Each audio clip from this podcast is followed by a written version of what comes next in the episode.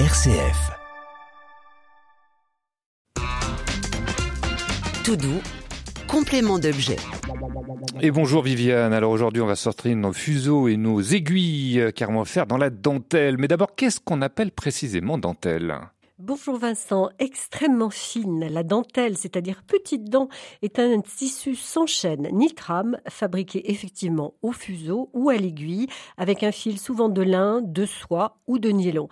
Elle se compose d'une succession de points formant des motifs ajourés, au bord généralement dentelés. Une merveille de finesse et de précision. Mais est-ce qu'on sait où elle est née, cette dentelle? Eh bien, la dentelle garde une part de mystère quant à ses origines. Aurait-elle vu le jour à Murano au XVIe siècle, cette petite île de pêcheurs au nord de la lagune de Venise?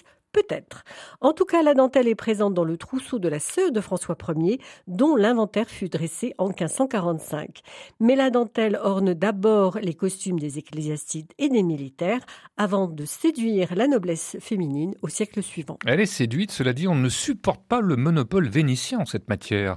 Effectivement, à tel point que le roi Louis XIV interdit tout simplement les importations étrangères et charge son ministre Colbert de promouvoir la dentelle de fabrication française.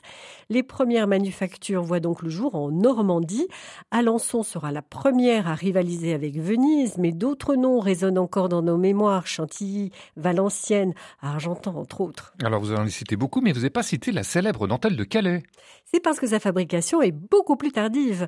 Au tout début du 19e siècle, un ingénieur anglais invente le premier métier à tisser la dentelle. Cette machine débarque illégalement à Calais, puisqu'à l'époque, les douanes françaises n'admettaient pas le commerce avec l'Angleterre.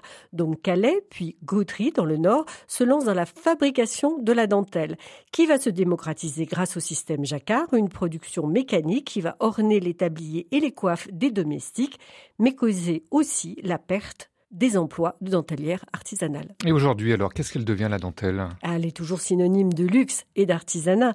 Elle a su s'adapter à la couleur et aux nouvelles matières, mais aujourd'hui, l'industrie dentelière fournit plutôt les marques de lingerie et de corsetterie que les ecclésiastiques et les militaires d'autrefois. La guerre en dentelle, c'était toute une époque. Eh bien, merci Viviane et rendez-vous la semaine prochaine pour une autre chronique toujours aussi délicatement tissée.